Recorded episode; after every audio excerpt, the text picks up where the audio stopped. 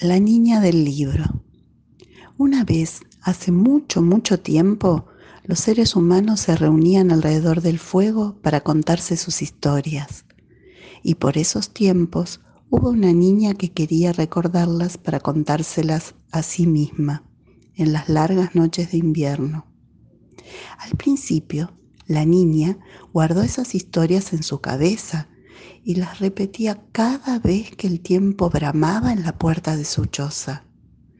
Después se le ocurrió dibujarlas en trozos de piel de venado para recordarlas mejor.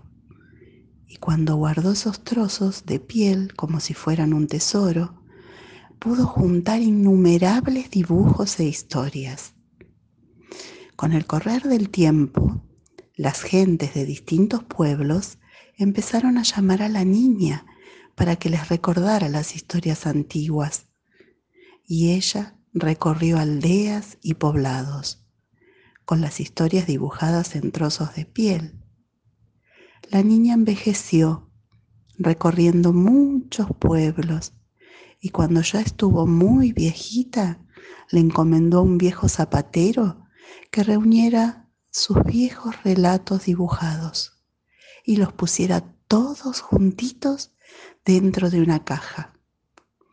El zapatero, que había crecido escuchando las historias de la niña, inventó una caja muy bonita, de cuero y con dos tapas para proteger sus cuentos, y los guardó en un instante en su taller, en un viejo estante, y allí nació el primer libro y la primer biblioteca.